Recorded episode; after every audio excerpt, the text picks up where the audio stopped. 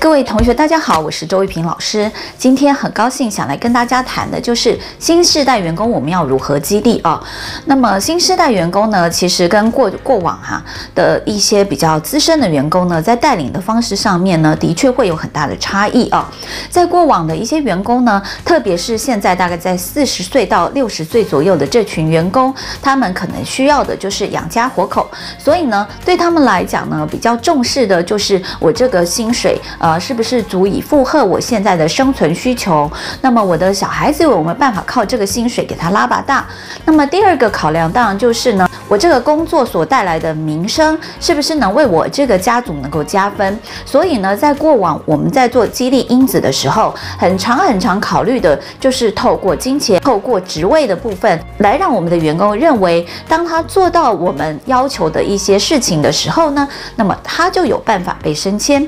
可是。现在呢，新时代的员工，特别是一九九零年出生的员工，现在慢慢的在社会上都要变成中坚分子。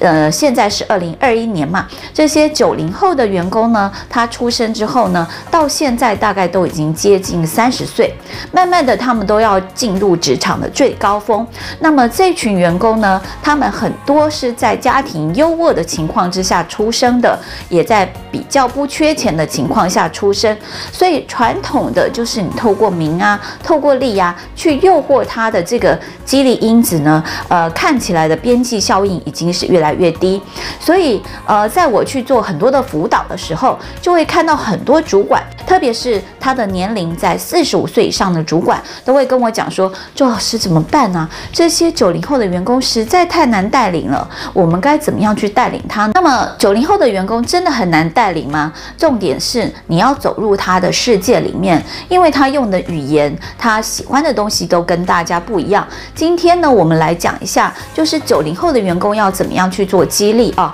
九零后的员工呢，我们就马斯洛需求层级而言呢，他并非重视的是马斯洛最下层的安全跟生活的这个这个区块啊。尤其是你如果跟九零后的员工去做接触的时候，他们普遍，尤其在台湾的九零后的员工，他们普遍都会觉得说，哎，他们的。薪水很低，那么对他们来讲呢，房价又如此的高，如此的遥远，他们可能没有办法买上一间房子，那也没有办法呢，就是像他们父母亲一样，一生只为了一个房子来做打拼。所以在这从这个买房的观念来讲，就会发现他们的价值观跟父母亲非常的不一样。那么因此呢，这些九零后的孩子，因为父母亲也生得少，通常对他们来讲，父母亲或多或少都会留一个小小。的房子给他们，所以他们在居住上面来讲，并不是十分大的问题啊。那对他们来讲呢，他们重视的比较是马斯洛需求层级第三以上的，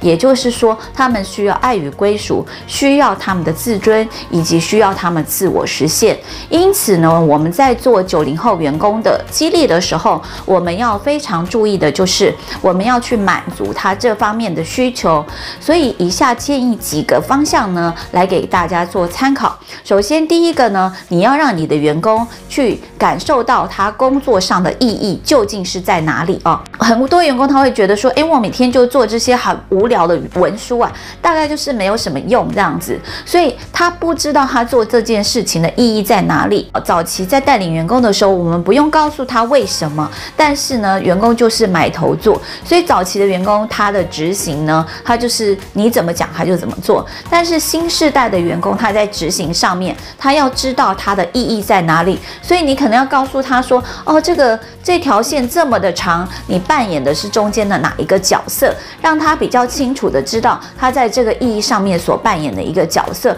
他会比较知道他应该怎么做，而且他可能会去修正原本的工作流程，因为这群员工基本上呢，他们都还是比较重视享乐的一群员工，所以他会希望我的工作时间不。不要这么长，所以呃，我们在这个第二个呢，就是要特别注意的，就是我们不要去想他一定要加班，而应该去想怎么简化他的工作流程，让他的工作流程能够达到有效率，然后在不加班的情况下，让他能够去从事正常的社交生活啊。所以九零后的员工的第二点就是不要期待他一定加班。好，那第三点呢，就是你要给予他一定的尊重，你不要。以为他年纪很小，你就不尊重他。世代在转变，其实他们这一代懂的东西不会比老一辈的人少，他们的验证判断能力也是更高的。所以呢，我们应该去多听听他们的意见，多尊重他们，把他们包入在我们很多讨论的核心环里面，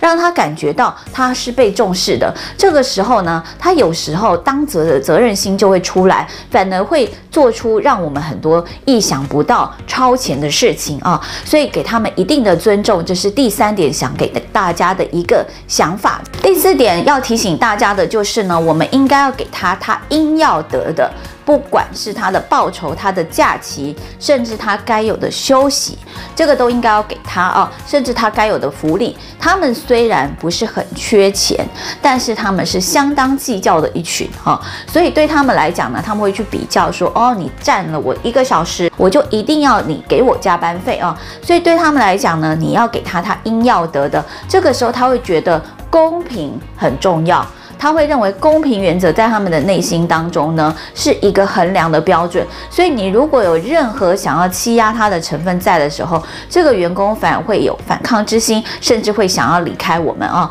所以这个这一点也请大家要特别注意一下。然后最后一个就是提醒大家，就是我们要给他机会，也就是说呢，我们对九零后的员工不要认为就是他的年纪太小，所以呢，我们就把很多的机会只给了资深员工。我们要把他们跟资深员工放在同等的天平上去做看待。资深员工有的是经验，但是呢，九零后的新形态员工，他们有的是新知识，所以有时候新知识呢，反而会推翻经验的一个发。如果我们让他们感觉到他们在这里是没有机会，他也会很快就离开各位。特别提醒大家的就是，有关于九零后的员工，我们应该要特别特别去呃关注的激励因子，大概可以分为下面这几点。首先，第一个，我们要赋予他工作的意义，让他知道为什么他的工作是这么的重要。第二个呢，我们就是不要期待他加班，因为对他们来讲，他们其实还有很多下班的社交生活要去进行。所以呢，我们应该让他们有效率的在工作场合里面工作。那么第三个呢，就是应该给他应得的尊重，让员工认为不会因为年纪小在这里就被欺负而想要离开你。第四点，我们就是应该要给他应得的东西，不论是报酬，或者是他的假期，或者是他应有的升迁，我们都应该要给他。那么最后一点呢，就是要给他这个相等的机会，也就是说，对他们来讲呢，不会因为他们年纪小。而在这个整个升迁路途上被挡住啊，传统的这个所谓伦理的升迁，可能在新时代是已经要被淘汰了。所以这边提醒大家，就是小时候讲说“戏棚下站久了就是你的”这句话呢，可能在九零后员工加入职场大战之后，会完完全全的改变。以上这几点呢，就是今天周老师想要给大家的一些看法跟想法，希望大家能够有所收获。我们周老师小教室下次见了。Thank you.